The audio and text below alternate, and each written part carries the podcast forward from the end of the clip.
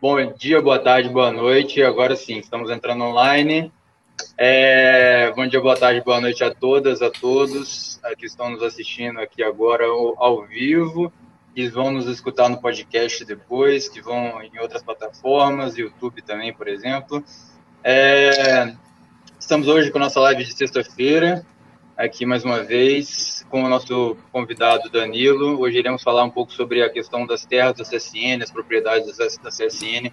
Já tocamos bastante nesse assunto da CSN aqui na cidade, né, falando sobre a poluição, sobre a história da CSN, sobre o aspecto social dela, e agora vamos falar sobre isso. É, dando uma pequena introdução para o pessoal ir chegando, né, a gente começa sempre 5 horas em ponto, a nossa, aqui o horário é sagrado, lembrando, todo mundo compartilha esse vídeo aí em todos os grupos aí, grupo de família, grupo da escola, Facebook, WhatsApp, Twitter, tudo, que é muito importante para a gente, a gente crescer nesse movimento, a gente pode realmente fazer diferença. Como a gente tem dito nesses, nessas lives, né, assim, tudo é possível de ser mudado. Só basta realmente vontade política, vontade coletiva e lutar. Isso é, é possível. Então, eu queria, fazendo essa introdução, eu queria começar agora, então, entregando a palavra ao Danilo. Companheiro Danilo, falar um pouco de falar quem ele é e um pouco assim da questão da, da CSN das terras, né? A gente, o Danilo faz, fez parte, ainda faz parte do movimento Terras de Volta, é, que é um movimento para tentar realmente retomar essas terras da CSN e explicar um pouco, então, primeiro, é, do porquê, da, porquê que essas terras foram para a CSN, por que, que a CSN tem tanta terra parada aí, tanta terra, tanta propriedade que a gente não, não é produtivo, né, que não é que não é faz parte do, do que a gente imaginaria como que foi deveria ser privatizada. E é isso quando eu digo a gente imaginaria, eu digo a população como um todo, né, a privatizar, é privatizar a indústria. E depois você fala um pouco do movimento Terra de Volta, tá ok? É, vou dar a palavra a você, que é o nosso bate-papo. Boa tarde, Danilo. Bom, boa tarde a todo mundo. Você me ouve aí, Alexandre? Tudo certo? Sim, Aqui... sim. Beleza. Bom, eu sou Danilo, eu sou é, doutor em História pela UF e professor do IFRJ e também sou filiado ao PSOL, sou um dos fundadores do, do PSOL de, de Volta Redonda, né? É, e além disso também né, participei da fundação do Terras de Volta, que é um movimento que se organizou ali na passagem de 2015 para 2016 com o objetivo de retomar né, para o poder público é, e, consequentemente, para a cidade de Volta Redonda, é, os imóveis não operacionais da CSN. Né? Os imóveis não operacionais são aqueles que não têm nada a ver com a produção do aço, mas que, é, de forma ilegal, acabaram sendo incluídos no patrimônio da empresa por ocasião do, do leilão de privatização em 1993, né? Então, na verdade, naquele leilão, a, a, a CSN acabou ficando com imóveis que, a no, no nosso entendimento, já naquele momento não deveriam pertencer à CSN, já deveriam ter sido devolvidos pela empresa para, o, para a União, né? mas, no entanto, eles foram privatizados, os próprios compradores eles sequer tinham consciência de que iriam receber esses imóveis todos. Né? Eu acho que, para contar essa história, a gente podia começar. Bom, pr primeiro dizer o seguinte: é, sempre houve contestações em relação à privatização da CSN. Né? A privatização da CSN ela é objeto de, de, de muitas críticas e foi, na época, houve muitas tentativas de se impedir aquele leilão, né? Como é que aconteceu? É, a CSN foi vendida por um valor que, mesmo na época, era um valor irrisório né, para o tamanho do patrimônio e para o tamanho da empresa. Né? Ela foi vendida por 1 bilhão e, e 5 milhões de reais naquela época. Né? Acontece que é, o, a, em 93, no mesmo ano, né, da privatização, o governo federal ele engoliu né, dívidas das estatais privatizadas que deveriam ser pagas pelos compradores. Né? Então, por exemplo, no caso da CSN, era uma dívida de um bilhão de reais a ser paga em seis anos. E essa dívida foi passada toda para a União, de modo que o consórcio pegou a empresa sem dívida nenhuma. É, mas pior do que isso, entre 92 e 95, ou seja, mesmo depois da privatização, né, o governo federal fez investimentos na CSN na ordem de 2 bilhões e 800 milhões de reais, ou seja, quase três vezes o valor da venda da CSN. Então, depois de, de assim, às vésperas do leilão e depois do leilão, a, a, empresa recebeu investimentos que superavam quase três vezes o valor pelo qual ela foi vendida, né? É, e com um detalhe, o consórcio que comprou, que adquiriu a CSN, né, que arrebatou a CSN na época, ele era liderado por um grupo que é o Grupo Vicunha, né, é, liderado ali pelo Benjamin Steinbrück. É, esse grupo, ele pagou, né, daquele 1 bilhão, né, que foi o preço da CSN, ele pagou 96% desse valor com as ditas moedas podres. Né? O que é uma moeda podre?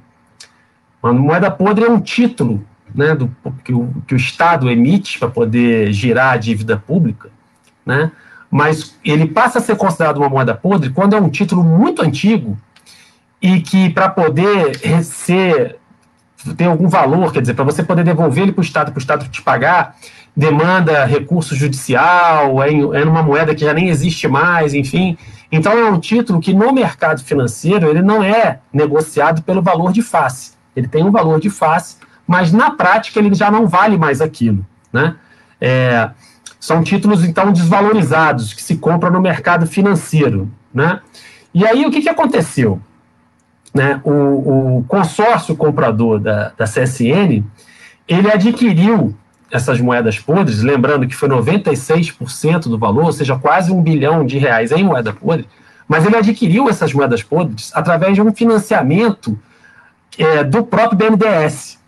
Então, o BNDES, um banco estatal, né, emprestou um dinheiro para o Grupo Vicunha, é, e esse dinheiro era, pra, era a partir de um financiamento para ser pago em 12 anos, ou seja, o Grupo Vicunha teria 12 anos para pagar isso. E aí, com esse dinheiro, o Grupo Vicunha adquiriu as moedas podres e depois devolveu essas moedas podres para o governo. Então, na prática, é quase que a CC de graça para o Grupo Vicunha. Para que o ouvinte tenha uma ideia, imaginemos que você tem uma carrocinha de cachorro-quente. Aí você quer vender a carrocinha de cachorro-quente. Aí eu chego e falo que eu quero comprar. Aí você me passa o preço da carrocinha e diz que aquela carrocinha você consegue ter um, um lucro ali mensal de dois mil reais, três mil reais. Três mil reais, beleza. Aí eu chego e falo, olha, mas eu não tenho dinheiro para comprar tua carrocinha. Aí você vai, me empresta o dinheiro, eu pego o dinheiro, te devolvo o dinheiro que você acabou de me emprestar e fico a carrocinha e te pago uma prestação de 200 ou 300 reais por mês. Quer dizer, na prática, eu fico de graça. A carrocinha ficou de graça para mim. Então é mais ou menos o que a CSN fez. Ela pegou o dinheiro emprestado com o BNDES, comprou moeda podre, devolveu essas moedas podres, que ela adquiriu por muito menos do que o valor de face. O governo aceitou o valor de face e ficou com a CSN para ele. Né? E, e com um detalhe, né? É, ainda antes da privatização, a, a, ali por volta de 1991, né, o, o, governo federal descongelou os preços do aço. Naquela época, como a CSN era estatal, para combater a inflação, o governo vendia aço por um valor menor do que o custo para a produção do aço. Né? Para quê? Para diminuir depois, lá no final da cadeia produtiva, o preço dos eletrodomésticos, automóveis, enfim, qualquer coisa que se que utilizasse do aço da CSN. Então, para que essas coisas não subissem o preço, o governo então vendia aço subsidiado pela CSN. E com isso a CSN vinha de muitos anos dando prejuízo. Porém, dois anos antes da privatização, quer dizer, em 91, é, o governo descongelou o preço do aço. E, e, contrariamente àqueles que diziam que a empresa estatal dava prejuízo porque ela era ineficiente ou qualquer coisa assim, no momento em que o preço do aço foi descongelado, né, é, a CCN imediatamente passou a dar lucro. É, por exemplo, no ano da privatização, o lucro líquido da empresa foi de 279 milhões de reais. O que significa que, era, que a, a CSN deu de lucro líquido no ano da privatização mais dinheiro do que o consórcio pagou por ela descontadas as moedas podres. Porque ele pagou ah, 96% em moeda podre, o resto em dinheiro. Esse resto em dinheiro foi menos do que a empresa deu de lucro no primeiro ano da privatização. Então, quer dizer, com todas essas questões, o, o, a própria privatização da CSN é, é, objeto de muita contestação até hoje. Né? A gente sabe que não foi um, um, um processo muito idôneo. Né? Aliás, a CSN foi adquirida pelo Grupo Vicunha, né, do, do da família Steinbrück, né? E esse Grupo Vicunha, né, tempos depois, ele aparece como o principal beneficiário de um escândalo internacional de lavagem de dinheiro, que é o escândalo do Panama Papers, né? que é um, um, um, um escândalo ali de lavagem de dinheiro através do banco HSBC. Né? Então, para vocês terem uma ideia, é, o, no, no câmbio, na cotação do dólar da época, era um escândalo de 2 bilhões de reais. E no topo dessa lista estava lá a família Steinbrück. Então, quer dizer, é esse pessoal aí que envolvido, na época eles tinham muita proximidade é, com o governo federal da época, era Itamar Franco, depois continuaram essas relações no poder na época do Fernando Henrique, arrebataram ainda outros leilões. É, mais tarde também foram muito próximos do governo Lula. O Steinbrück era um cara que tinha muito trânsito dentro do governo Lula. E, finalmente, agora mais recentemente, também ficou bem patente a proximidade deles com o Ciro Gomes. Né? Inclusive, o, o Ciro Gomes chegou a declarar, uma época atrás aí, né, na época das eleições, antes de se fechar a chapa dele, né, de que o Benjamin Steinbrück seria um excelente nome para ser o vice da chapa é, do Ciro Gomes. Então, quer dizer, são pessoas Ciro muito. Gomes diretor do CSN, né? Foi diretor, inclusive, né, de uma das subsidiárias ali da CSN, se eu não me engano, era a parte de ferrovia, agora não me lembro bem, mas enfim, são. Então é, é isso, é, é, é, um, são, é uma família de, de, de, de, pessoas muito poderosas, com trânsito é, desde o Fernando Henrique até o Lula, passando por Ciro Gomes no caminho. Então, eles estão sempre ali envolvidos em escândalos de corrupção, né? E que hoje é, manejam a, a, CSN de uma forma é, muitas vezes ilegal e, e, sempre desrespeitosa com a cidade de Volta Redonda, né? Então, para vocês terem uma ideia, a, a, a CSN tem na, na área de redução, né? A área de redução é quando você tem na produção do aço a redução e depois o beneficiamento, né? Então a redução é mais ou menos tudo aquilo que está na linha produtiva é, da ciaria para trás, né? Digamos assim. Da ciaria para frente, até ali laminação também, acho que não sei se é considerado redução, mas enfim, depois começa o beneficiamento. O aço já está pronto, né? A bobina está lá construída, os lingotes e tal, e aí começa a beneficiar.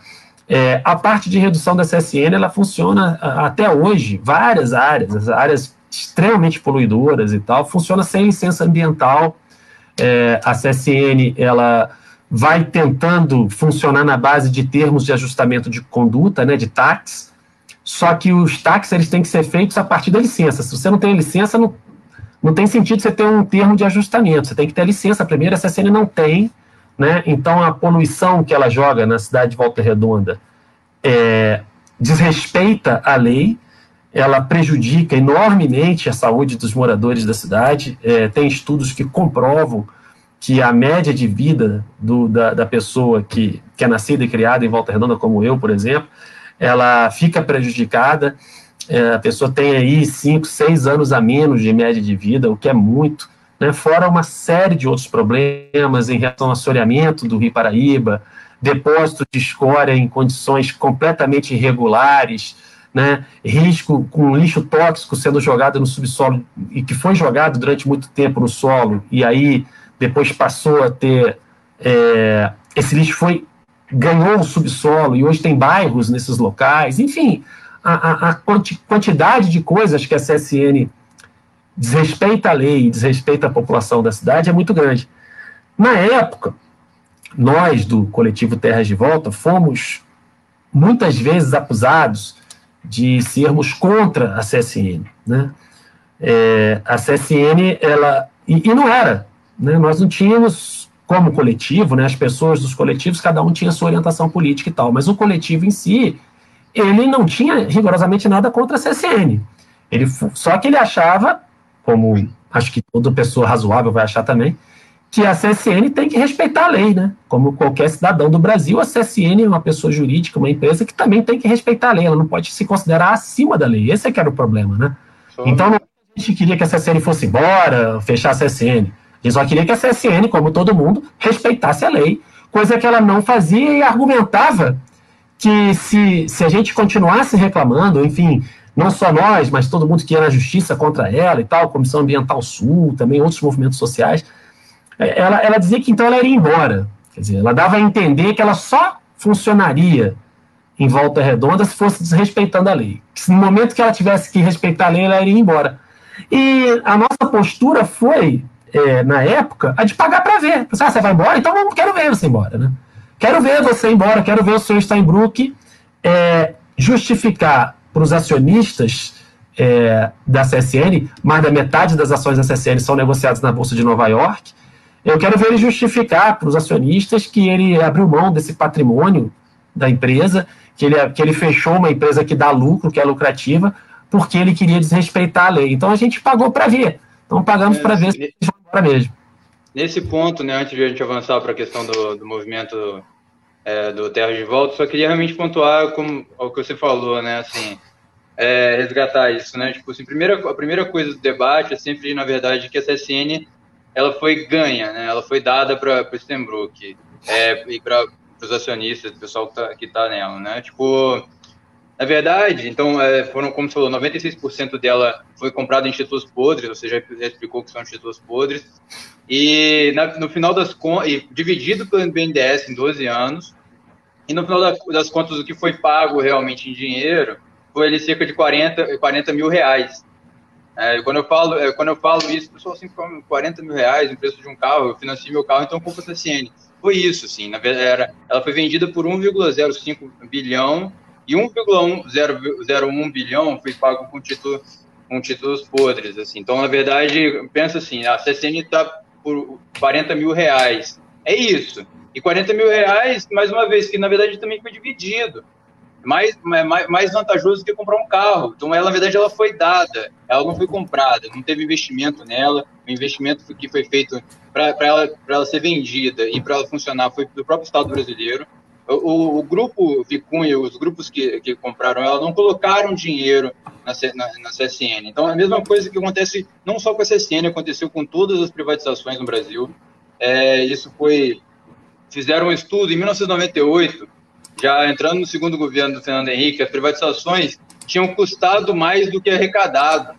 Tinham custado para o Estado brasileiro 85 bilhões de reais, enquanto tinham arrecadado 84 bilhões de reais. Porque foi feito isso com tudo. Pegar o banco do é, Banerj, por exemplo, é, antes de vender o Banerj, demitiu metade da folha salarial para o Estado ficar com aqueles encargos financeiros e, e, e vender limpinha, né? Então, tipo assim, ela custou um bilhão e pouco para vender, mas o Estado brasileiro foi muito mais, então teve prejuízo. Isso foi com tudo. Então, na verdade, primeiro ponto, a CSN foi dada.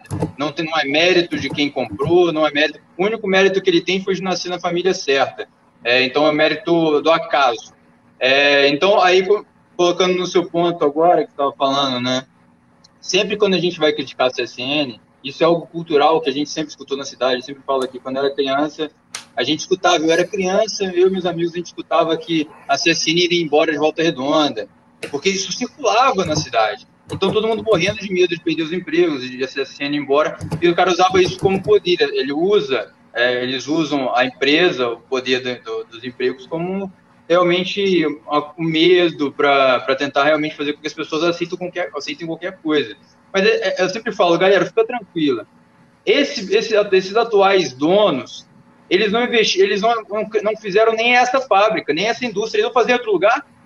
Ou vou pegar esses equipamentos aqui, colocar nas costas, levar lá para Minas Gerais, para algum lugar. Eles não investiram nem nessa fábrica, nem nessa usina. Eles, não, eles ganharam. Não vão fechar isso daqui para abrir outra em outro lugar. E essa é a maior usina siderúrgica da América Latina. Então, é, nosso debate tem que ser político, e aí vamos continuando, continuando tem muita coisa boa para falar. Mas aí, é. É, agora, seguindo na questão do movimento Terra de Volta, explica é, um pouco melhor qual, é, você falou né, da, da, intenção e tal, de como se constituiu, e um pouco, agora fala um pouco de como que, que essa luta se deu e, e qual foi o processo, como a gente está hoje. É, bom, o que, que acontece? É, é só um, um, uma coisa, eu, eu não tenho certeza absoluta né, do, do, do, valor em dinheiro que entrou. Acredito que tenha sido 40 milhões, né? Então, do 1 bilhão, você tira aí. Eu, também, assim, só esse, esse, falando assim, a fonte, aí eu posso até colocar depois, eu já postei até no meu, no meu Facebook, né? A fonte que eu vi desses 40 mil reais, está como mil, é, foi no, num livro chamado Brasil Privatizado. É, que, da Luiz Bionde, né? É, um jornalista. É, esse seria.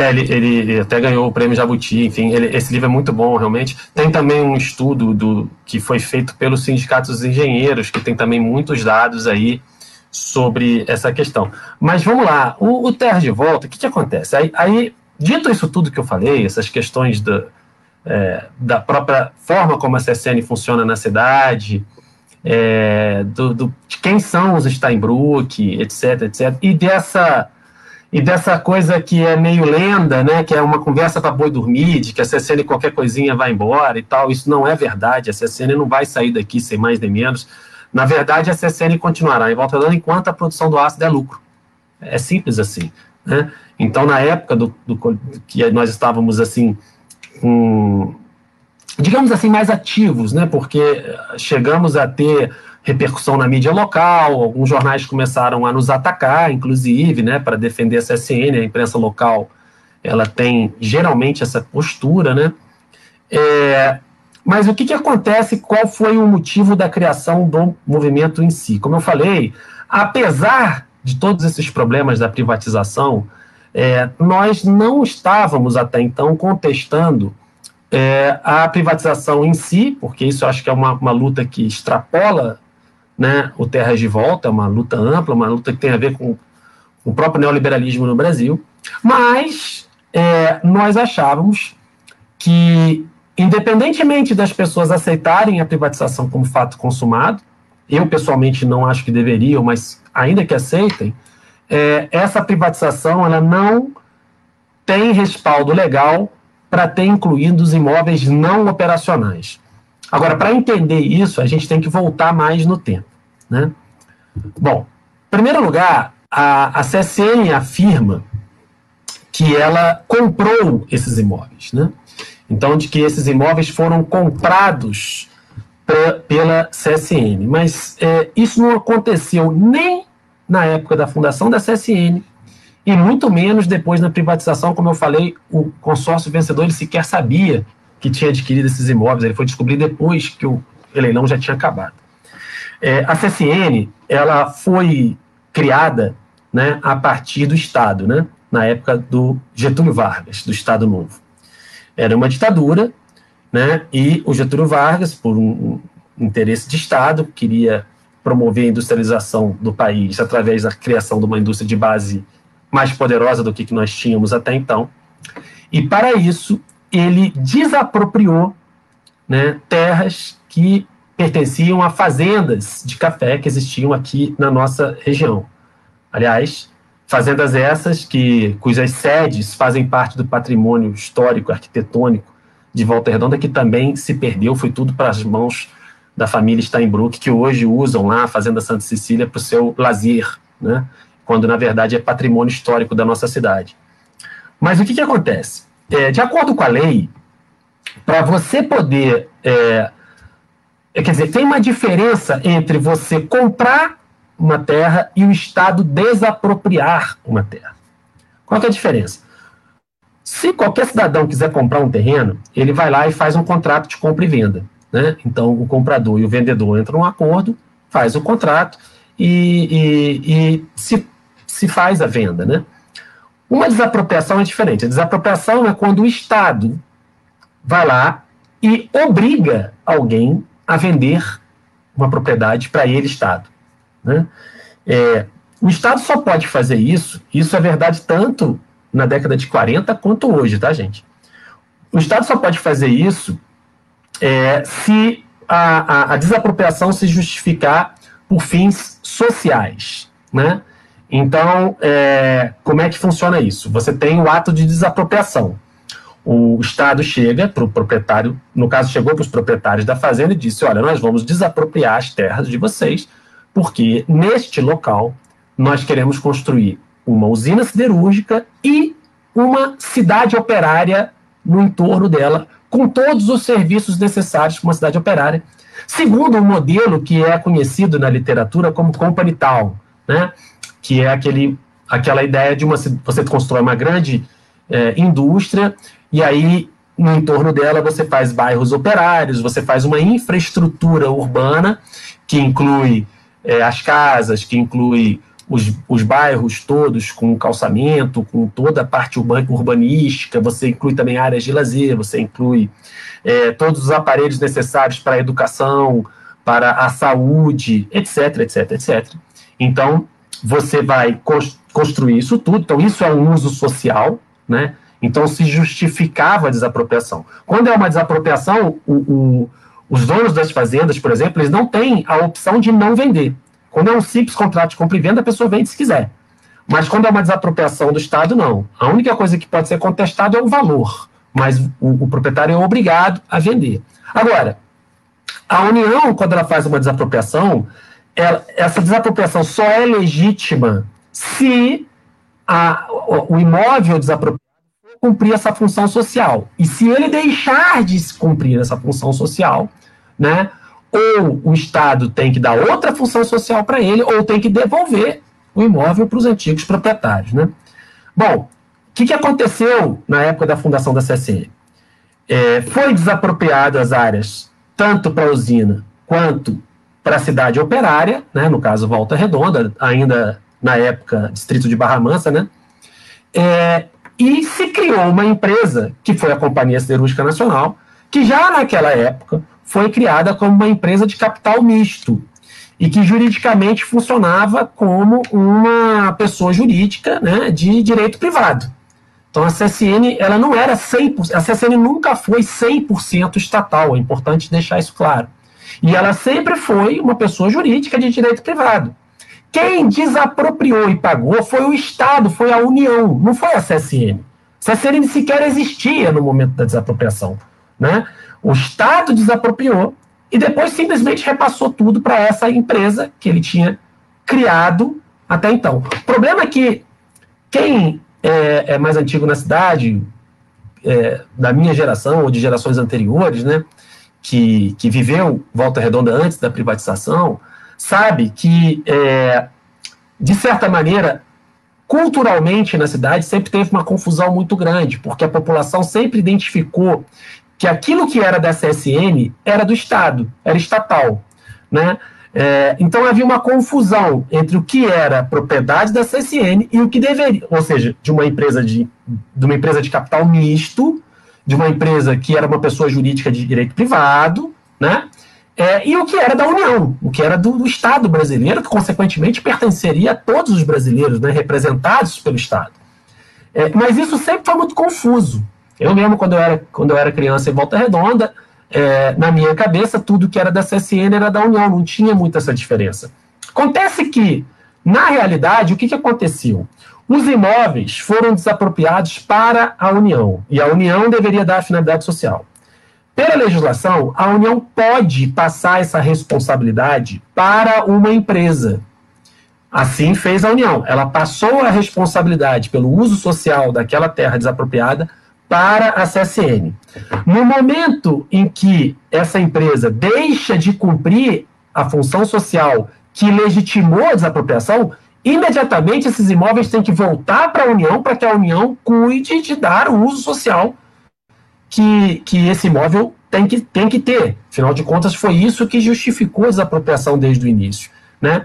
E no caso da, da, da CSN, num primeiro momento, de fato, né, a empresa, a empresa CSN, ela foi cumprindo essa função social, porque além da própria usina e de toda né, a, a, área é, que está ligada à produção do aço, também a CSN né, como empresa, cuidou lá da construção de outras coisas que não são operacionais, não estão diretamente ligadas à produção do aço, mas que tinha a ver com aquele projeto todo da Company Town, né, da cidade operária.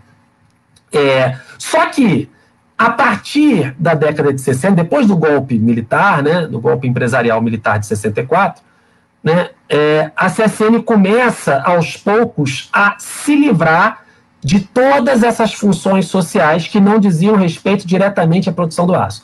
Não foi uma coisa que aconteceu da noite para o dia, né? mas a partir de 67, a, a, vários dos serviços públicos que até então eram responsabilidades da CSN vão sendo passados para a prefeitura né, de Volta Redonda. E nesse momento, por uma questão que juridicamente a gente fala que é desvio de funcionalidade, né, esses imóveis deveriam todos ter sido repassados para a União. Né? Por quê? Porque eles só estavam, vamos dizer assim, de, de, de posse, a CSN só estava de posse deles porque ela estaria cumprindo as funções sociais. No momento em que ela deixa de cumprir, porque esses imóveis, repito, ela nunca comprou, ela nunca pagou por eles, né? nem na época que ela era estatal, elas, por desvio de funcionalidade, deveria ter voltado tudo para a União. Porém, qual é o problema? Nós estávamos vivendo outra ditadura, né? CCN foi criada na ditadura do Estado Novo, depois estávamos vivendo outra ditadura. E, e, e não houve, né, na época, nenhuma contestação e a coisa ficou meio que num limbo. Né? Ou seja, uma série de, de imóveis que, a rigor, deveriam ter sido repassados, devolvidos para a União, a CSN ainda era uma empresa estatal, era um governo ditatorial que não se preocupou com essa questão, né? E aí a coisa ficou ali meio que é, é, como se fosse um, um, um, um, é um limbo mesmo, né? Quer dizer, eram imóveis que era para ter, terem sido passados para a União, não foram, a CSN era estatal e tudo ficou por isso mesmo, até que se criou essa cultura que eu falei na, na na cidade de Volta Redonda, das pessoas acharem que tudo que era da CSN era do Estado, e na verdade não é isso. O que era da CSN como empresa, ainda estatal, era a produção do aço. Os imóveis não operacionais, eles deveriam ter sido devolvidos para a União, e a União daria outra finalidade para eles, para cumprir a função social. Né? Mas isso não foi feito. E vale dizer que nós estamos falando de uma nulidade que não prescreve. Ou seja, não interessa que isso aconteceu há muito tempo. É um erro do passado que deveria ter sido corrigido, principalmente antes do leilão da privatização. O que, que aconteceu? Esse erro não foi corrigido antes da privatização, veio a privatização e com todos aqueles problemas, o consórcio adquiriu a CSN, uh, esses imóveis praticamente de graça, né?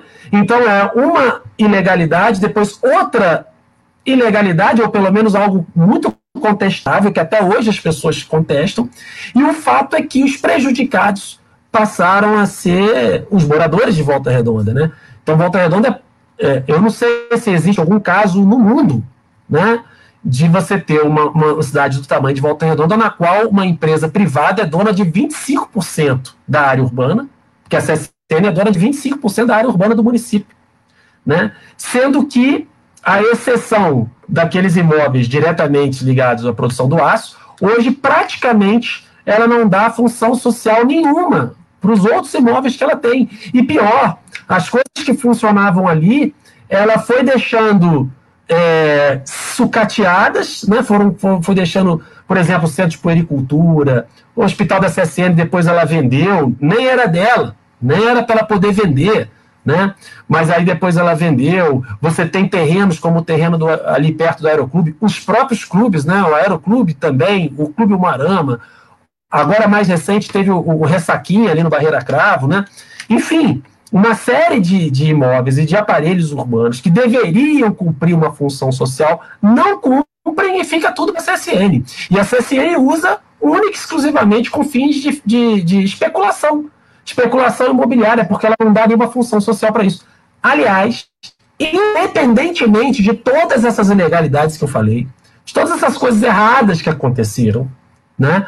Ainda por cima, a Constituição Federal ela estabelece claramente, eu posso pegar aqui é, o artigo certinho, né? Deixa eu só achar aqui, mas enfim, ela estabelece claramente que todos os imóveis, todas as áreas urbanas, os terrenos urbanos, né, precisam cumprir uma função social. A terra, em geral, no Brasil, tem que cumprir uma função social. Em área urbana, mais ainda. E o nosso plano diretor, quer dizer, já desde o plano diretor de 2008, né, de Volta Redonda, estabelece isso também, que não só os imóveis têm que cumprir essa função social, como se não cumprirem, tem que ter uma série de, de, de, de, é, de ações né, em, em, relação aos proprietários, começando pelo IPTU progressivo e, eventualmente, né, a desapropriação com títulos que são emitidos pelo Senado Federal. Né? Então, é, toda essa situação gera esses problemas que nós temos hoje em Volta Redonda. Sim, como você falou, na verdade, é, a desapropriação de terra, ela é, funcionava tanto antes quanto hoje em dia. Antes era a ditadura varguista, não havia nenhum tipo de conversa. Na verdade, era assim, opa, amigo, esse terreno aqui, tá vendo? Tá, agora é meu. Assim, você assina aqui, na verdade, era, um, era uma que chamavam de é, acordo amigável, na verdade, né? Que a pessoa só se. É, é tudo bem, tá bom, tô passando terreno para vocês, realmente Estado, como se fosse. Mas era uma ditadura, mas era desapropriação da mesma forma. E hoje a, a desapropriação ela não mudou muito. Tá na lei. Se você não cumprir, é, se você não cumprir a papel social, você, o, o, governo ele desapropria aquilo ali e ele vai pagar com o título da dívida é, para você, você vai entrar na justiça, mas ele vai, vai, vai desapropriar seu terreno e aí a gente fala seu terreno, mas na verdade é terreno de quem tem muita terra aí para ser desapropriada, né? A gente não tem nada. Mas e, e, também está na, na lei orgânica do município, né? Eu lembro a primeira vez que eu li, que eu li isso, eu estava lendo para um concurso na, na Câmara, eu estava lendo na lei orgânica, eu falei, aí eu li e falei, ué, a prefeitura tem poder de desapropriar qualquer coisa, isso mais de 10 anos atrás que eu li isso, caraca. É, é, e você então, vê os caras aí, né? Os caras estão na campanha aí, né? Parado na cidade, por que, que a prefeitura não desapropria, né? Tem, uh, existe, isso está previsto na lei, não é nenhuma loucura, não é nenhuma, nenhuma ditadura falar que comunismo, etc. Assim. É, eu acho que uma coisa importante a gente colocar, né, é que existem questões é, legais, questões sociais e morais e, e, sim, e políticas, né? mas, mas a própria justiça, a própria questão legal é política, né? É, a própria lei é interpretada de forma é, política e ela própria pode ser mudada de acordo com a vontade política.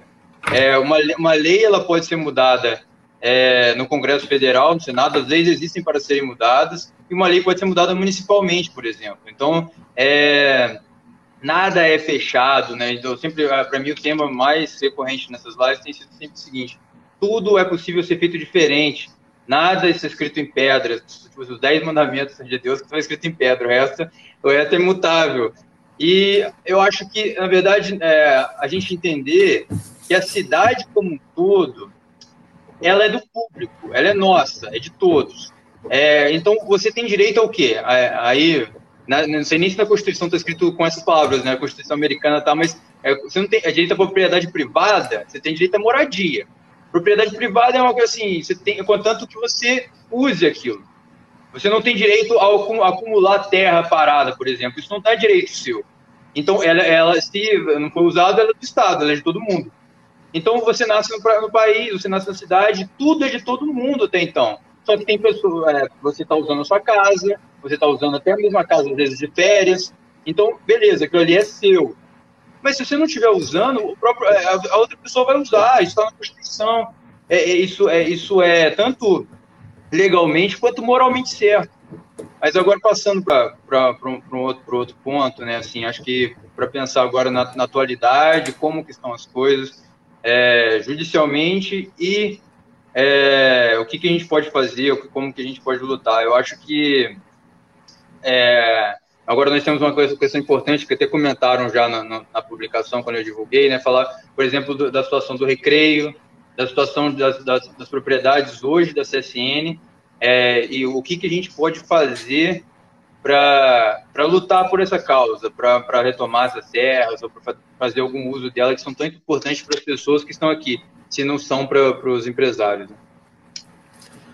É, acho que, bom, é, primeiro, essa questão da, da lei, né? O, o, Terras de Volta, ele, como eu falei, ele era um movimento bastante diverso. As pessoas tinham diferentes orientações políticas, alguns eram filiados a partidos e eram partidos diferentes, outros nem eram filiados a partido nenhum e tal. É, e não se trata nada de comunismo, nada disso, pelo contrário, o Terra de Volta ele sempre teve a preocupação de se basear na legislação vigente no Brasil. Constituição Federal e todas as outras leis, né? Então, nada do que a gente reivindicava era algo que a gente sequer reivindicava que se modificasse a lei, porque é isso que você falou, eu também concordo, as leis podem ser, devem ser modificadas à medida que a realidade muda, né? Mas nem isso a gente estava reivindicando, a gente estava reivindicando que se cumprisse a lei, simples assim, né? É, houve uma ação popular em 2005, né, movida pela Maria da Graça, deixa eu pegar o, o sobrenome dela aqui, é, Maria da Graça Vigorito, né, e o Delay, antigo deputado Delay, né, tá, acho que ele não está mais em mandato, né, é, eles entraram em 2005 com uma ação reivindicando essas terras. Né, é, depois, no final de 2015, o Ministério Público emitiu parecer favorável a essa ação, o que deu um, um gás muito grande para os movimentos sociais e, e, e, ajudou muito na conformação do próprio Terras de Volta. Né? É, agora, é importante deixar claro uma coisa: é, a lei, ela, o fato dela existir, dela ter que ser respeitada, não significa que a lei fale por si mesma. A lei, a lei tem que ser colocada dentro de um contexto. Né? Não fosse assim, não precisaria de juiz, de advogado, de nada, né, de procurador, de Ministério Público. Se a lei falasse sozinha, né? Por exemplo, a, a CSN, ela, para tentar justificar a posição dela, ela apresenta alguns contratos de compra e venda lá dos anos 40, das glebas das terras, como prova de que ela teria adquirido essas terras por compra e venda. Né? Acontece que, é, e aí é muito importante porque alguns juízes no Brasil, quando se trata dos interesses dos mais poderosos, né, é, eles não procuram entender o contexto das coisas. Né? É, se alguém escreve uma fantasia qualquer num papel, eles pegam aquela fantasia e dizem: Olha aqui, está escrito aqui, então eu vou dar ganho de causa para um ou para outro. Né? Todo mundo sabe é, que houve a desapropriação. Isso isso, isso faz parte da história do país, não é história só de Volta Redonda, é história do Brasil. Né? Só que, na hora lá, no cartório, era o cartório de Piraí, tem uma ideia, nos anos 40, era lá que estavam esses, esses registros. A pessoa, na hora de dizer que saiu de um proprietário para o outro, ela registrou da mesma forma como sempre se registrava. É, e aí colocou lá, como se fosse um contrato de compra e venda, que sequer poderia ter sido, porque a CC não existia ainda. Né? A CCN estava sendo criada, ela não tinha, não tinha nem capital para fazer nada. Então, é, na verdade, todo mundo sabe, foi de fato uma desapropriação. Né? É, e como a gente estava comentando, né, eu até achei aqui, eu não queria deixar passar, né, a, o, a Constituição Federal estabelece né, essa questão das, da função social da propriedade, né, no artigo 182. E no caso de Volta Redonda, eu acho até que teve outras legislações posteriores, eu não tenho certeza, mas pelo menos desde a lei 4.441 de 2008, né, que era o plano diretor, é, já tinha nos artigos 85 e 89 é, um estabelecimento que o poder público municipal deveria cobrar impostos progressivos, parcelar ou, em última instância, desapropriar os imóveis e terrenos subutilizados ou não utilizados. Acontece que esses artigos eles precisam de, de, de mais regulamentação. Por exemplo, está lá dizendo, no caso de imóveis subutilizados ou não utilizados. Aí teria que caracterizar o que, que é um imóvel subutilizado ou não utilizado. E a prefeitura, em todos esses anos, né, e aí já passou diversos governos, e a Câmara Municipal nunca se preocupou com isso, até porque sabe muito bem que se for regulamentar e fazer valer o que está na lei, e aí, repito, Terras de Volta sempre se pautou por simplesmente fazer valer o que está na lei, a gente não entende, a gente não aceita e não entende por que, que todas as pessoas, todos os cidadãos, eu, você, Alexandre, quem está aí nos ouvindo, tem que respeitar a lei. Agora, os poderosos do Brasil não precisam. Não. Está na lei teria que ser cumprido. Agora, se regulamentar isso daí, vai mexer com interesses de pessoas muito poderosas. Por exemplo, os grandes proprietários de terra em Volta Redonda que lucram milhões e milhões e milhões, né? Com os loteamentos, à medida que a cidade vai se expandindo, e também, fundamentalmente, a própria CSN, né? E aí, a gente vê aí, né? Pessoas que estão se colocando aí para serem candidatos a prefeito, né? E aí você vai desde Neto, Baltazar, Granato, né? Esse pessoal que teve na Câmara tantos anos, que teve aí na política é, de Volta Redonda tantos anos e jamais moveu uma um nada, né?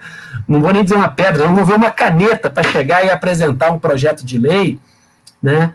Para fazer valer, né? Os interesses da população de Volta Redonda, porque o problema é que se governa para como se fosse papel do poder público defender a CSN e não a cidade e não os cidadãos. Esse é que é o problema. E vale dizer, né, por causa disso, nós já perdemos, a, além da questão da saúde, com todos os problemas ambientais da CSN, além da perda de áreas de lazer, né, eu cheguei a frequentar, a, a, a, visitar a Fazenda Santa Cecília, eu lembro que eu ia lá andar de bicicleta, você tinha terrenos onde os aposentados da CSN faziam hortas e tal. É, perdemos tudo isso. Né? Também perdemos investimentos e empregos, porque já teve casos de empresas, inclusive empresas, a Peugeot, por exemplo, que depois, é, acho que a Peugeot, agora eu confundi as montadoras francesas, não sei se foi a Peugeot ou se foi a Renault, mas acho que foi a Peugeot, que ela depois foi se instalar em Resende, o primeiro projeto dela era ser Volta Redonda. O problema é que não tinha onde instalar a empresa, apesar de ter espaço disponível, mas o espaço disponível você CN usa para fins de especulação contrariando a Constituição Federal e a lei. Então, é, a gente vai perdendo isso tudo. Então, assim, a primeira questão que eu acho é, um, precisa de mobilização popular. Né? Olha, em 2016, o Movimento Ética na Política, junto com o Pré-Vestibular Cidadão, fez uma pesquisa que entrevistou, era um, um, um projeto pedagógico né, do Pré-Vestibular Cidadão, mas foi, é até hoje, né, o maior esforço nesse sentido já feito na cidade. Foram um, um, foi uma pesquisa com 447 entrevistas em cinco bairros da cidade. Né? É, eu me lembro que na época as coisas eram assim: 95% da população achava que a CSN não cumpria com a função social, 89% achava que deveria devolver as terras para o município para a União, né, para que fosse dada a função social, etc. Na época, muita gente, pessoas da, né, usando a imprensa local, né, mas era a CSN, né, usando a imprensa local, é, tentou acusar o movimento ética na política de, é, eu também faço parte desse movimento, ouvido também na época da pesquisa, mas de, é, é, de fazer uma pesquisa que não teria validade técnica e tal, no, no, nos fundamentos da estatística e tal. E aí, novamente, né, é, a gente responde que a gente paga para ver, porque, de fato, a gente não tem dinheiro para bancar esses grandes institutos de pesquisa, mas a CSN tem. Se a CSN duvida dos resultados da nossa pesquisa, faça a sua pesquisa. A gente, a gente desafia a CSN a chamar o IBOP, pagar lá o, quantos milhões que o IBOP vai cobrar, fazer uma pesquisa em Volta Redonda, porque nós temos certeza absoluta que a população de Volta Redonda vai rejeitar o discurso da CSN e vai rejeitar o fato da CSN descumprir a lei e vai rejeitar o fato dessas terras continuarem de propriedade da CSN, porque isso é ilegal, isso é imoral e isso é contrário ao interesse público. Essa é a questão. No caso da ação popular, ela, até onde eu sei, ela está parada é, na segunda instância. Né? Nós chegamos a ter um, um, ganho importante na segunda instância, porque houve um pedido de vistas é, na época pelo desembargador, e a gente acha que isso já era em função da nossa mobilização. Nós mandamos gente para Brasília, nós fizemos atos em Volta Redonda, fizemos passeatas na vila, com carro de som, com bastante gente, tínhamos apoio realmente de muita gente. É, infelizmente, nos últimos anos no Brasil, é, houve uma, uma, uma, um refluxo nos movimentos sociais que têm causas claras, que interessam a população, e no lugar desses movimentos houve uma ascensão de, de, de, uma, de um setor de extrema direita que defende essas propostas mais ou menos que se configuraram depois na candidatura do Bolsonaro, que não servem para os interesses é, públicos, né, para os interesses da população, né? Você imagina se um cara como o Bolsonaro ou essas pessoas que depois é, foram para as ruas para defender o Bolsonaro, se elas vão em algum momento defender, por exemplo, que as terras devem voltar para a União para que seja dada função social. É claro que não, né? O Bolsonaro ele, ele é claramente alinhado com, com os empresários, e é tudo para os empresários e nada para a população, né? Até esse, esse auxílio emergencial aí que hoje ele diz que foi ele que fez, a gente sabe que não foi, foi aprovado pelo Congresso, ele era contrário, né? Enfim, então precisa que a população também se mobilize, porque a justiça no Brasil, ela, ela por inércia, ela sempre defende os poderosos, né?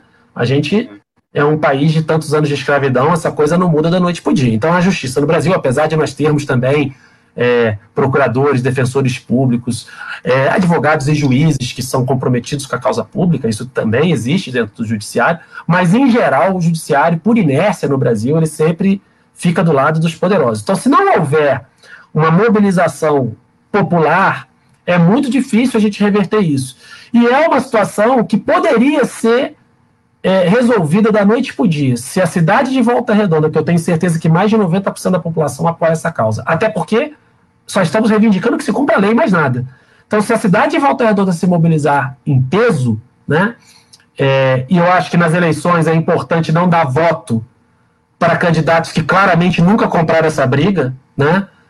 Pelo contrário, quando entram para na discussão, entram para defender a CSN, né? A candidatura do, do, do pessoal, eu acho que está aí para fazer diferente, para não ficar defendendo sempre os poderosos, para defender o interesse da população, enfim, é, mas é preciso mobilização. As pessoas precisam se mobilizar, debater isso, debater nas escolas, é, debater nos bairros, né, para que a gente possa exigir né, do, do, do, do judiciário que, que, se cumpra a lei. É, é, é, incrível a gente ter que exigir ao judiciário que ele cumpra a lei, mas é isso, na prática é isso. É, Você comentou sobre, sobre a questão da, da gente perder a empresa, é interessante porque eu estava assistindo a entrevista do Neto, eu, infelizmente, estou fazendo esse trabalho de assistir a entrevista de todos os candidatos a prefeito. É um trabalho realmente doloroso, mas infelizmente estou fazendo. Estava assistindo a entrevista do Neto no dia.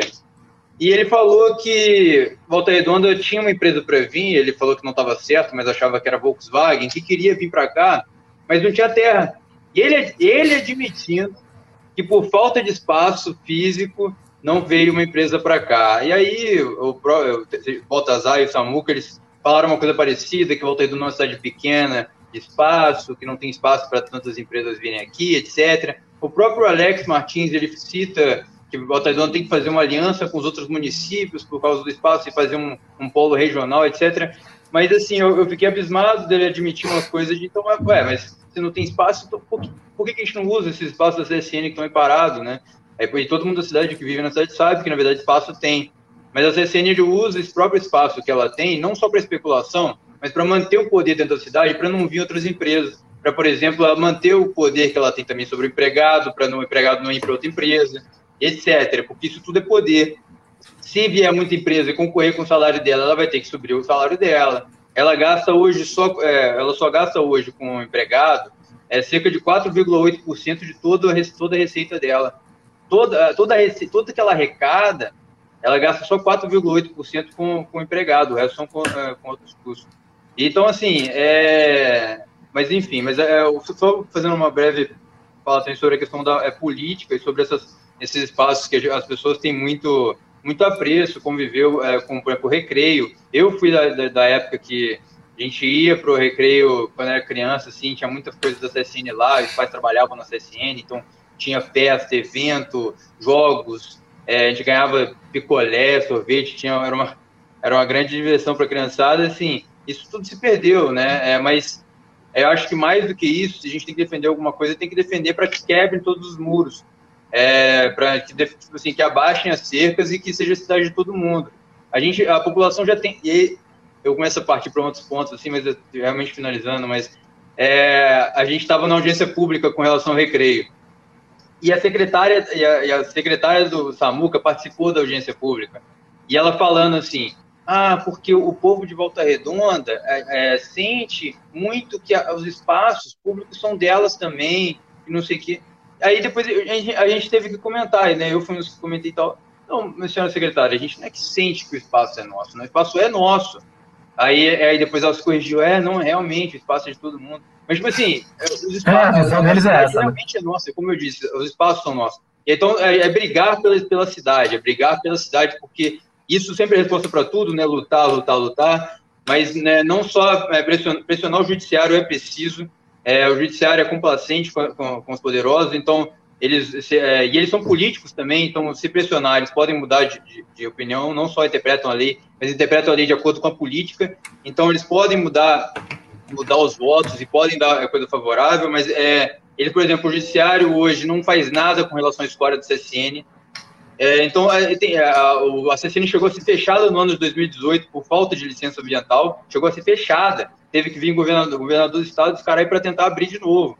Então, assim, isso é o judiciário. Mas além do, além do judiciário, a gente tem que ter brigas políticas. Assim. A gente não pode esperar também só o judiciário. Se o judiciário não fizer nada, o que a gente faz? Vai continuar jogando escória até o judiciário fazer alguma coisa? vai continuar deixando esses espaços não utilizados na cidade, é, vai continuar deixando o recreio parado e virar, virar terra, terra arrasada lá enquanto a gente. Não, é, não vou defender, não vou defender nenhum radicalismo, mas é, é coisa que a cidade já fez, assim. É abraçar, é abraçar o recreio, como a gente abraçou o CSN, é realmente tomar atitude, mostrar que a gente, é, é, a gente tem esse interesse. A única vez que a, que a cidade, por exemplo, é, reverteu um aumento de passagem de ônibus foi em 2013 quando a gente pessoal mostrou que se importava com ônibus, né? Aí, o, aí o prefeito chegou e falou: olha, tudo bem, o Neto, né? Eu não sabia que você se importava tanto com ônibus. A gente abaixa o preço, é isso que vocês querem? Acabou, então fique, volta para casa, esquece isso, a gente abaixa o preço, acabou. É, é, isso é efetivo, é realmente mostrar que nós importamos com a cidade, nós queremos a cidade, né? Eu tenho, eu, é só lembrando assim, eu, eu tenho que falar em, em termos eu tenho que falar como os outros candidatos falam, infelizmente, é, plenitudes, né? Assim, não colocar muito específico, porque a gente está em pré-campanha e a gente não pode falar propostas, né? Então, isso é um problema. A gente, o pessoal, por exemplo, em São Paulo já levou multa e, e, e é complicado. Então, eu falando aqui por pautas, coisas que a gente defende, mas propostas eu prometo que a gente vai ter propostas concretas aí é, nas próximas semanas com relação à campanha. Eu queria muito agradecer a presença do, do Danilo, vou dar a palavra final para ele. A gente já passou aqui até quase estamos chegando a uma hora de live. Realmente, esse assunto tem muita coisa. Eu sempre falo com os convidados também, assim, a gente pode marcar outras vezes, marcar outras lives, porque realmente tem muita coisa para ser dita. É, Danilo, a palavra está com você. É, então, é, primeiro agradecer né, o convite, é um, um prazer estar aqui é, falando nessa live. Eu acho que é um assunto muitíssimo importante que tem que ser divulgado. E dentro disso que você colocou, é, eu acho que é, a gente tem alguns exemplos importantes, inclusive é uma questão que eu não podia, poderia deixar de falar. Como que, de fato, se as pessoas se mobilizarem, elas podem sim conquistar coisas importantes. E o caso que eu posso citar é o caso da cicuta. A floresta da cicuta é uma, uma, uma reserva importantíssima da nossa cidade ela tem uma biodiversidade com algumas espécies que só tem ali, ela é uma mata remanescente da Mata Atlântica, é muito raro encontrar um negócio assim. E a CSN, para variar, ela tentou modificar legalmente o, o estatuto da cicuta, né? A cicuta é uma área de relevante interesse ecológico e a CSN queria recategorizar a cicuta transformando a cicuta em, em, uma reserva privada de patrimônio natural, que é um outro, uma outra categoria na qual a cicuta teria muito menor, muito menos proteção do que ela tem como área de relevante interesse ecológico. Né? É, a CCN tentou de todas as formas, né? É, junto ao ICMBio, né? É, o Instituto Chico Mendes, mas o que, que aconteceu? houve uma grande mobilização, o Terras de Volta participou, Comissão Ambiental Sul, Movimento Ética na Política, o PSOL, né? É, enfim, houve uma grande mobilização, sindicatos também participaram, nós conseguimos audiências públicas para tratar essa questão. A CSN não conseguiu recategorizar, graças à nossa mobilização, mandamos gente para Brasília, não conseguiu fazer essa recategorização dentro do Ministério, então ela tentou por via de uma legislação. Ela foi ao deputado Índio da Costa, na época deputado Índio da Costa, ele era do PSD, se eu não me engano, um partido de direita, é, não, poderia ser diferente, né?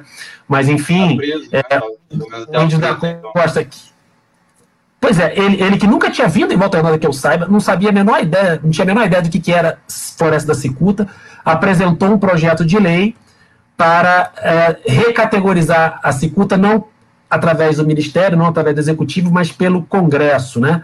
Aí nós, do Terras de Volta, descobrimos que uma empresa chamada Prada, que é uma, uma companhia metalúrgica ligada ao grupo CSN, havia doado 450 mil reais para a campanha dele. Né? Divulgamos isso, exigimos a presença dele numa audiência pública que foi em Barra Mansa, né? ele veio e, diante né, da, da denúncia que nós fizemos e da força né, da mobilização popular, ele retirou o projeto.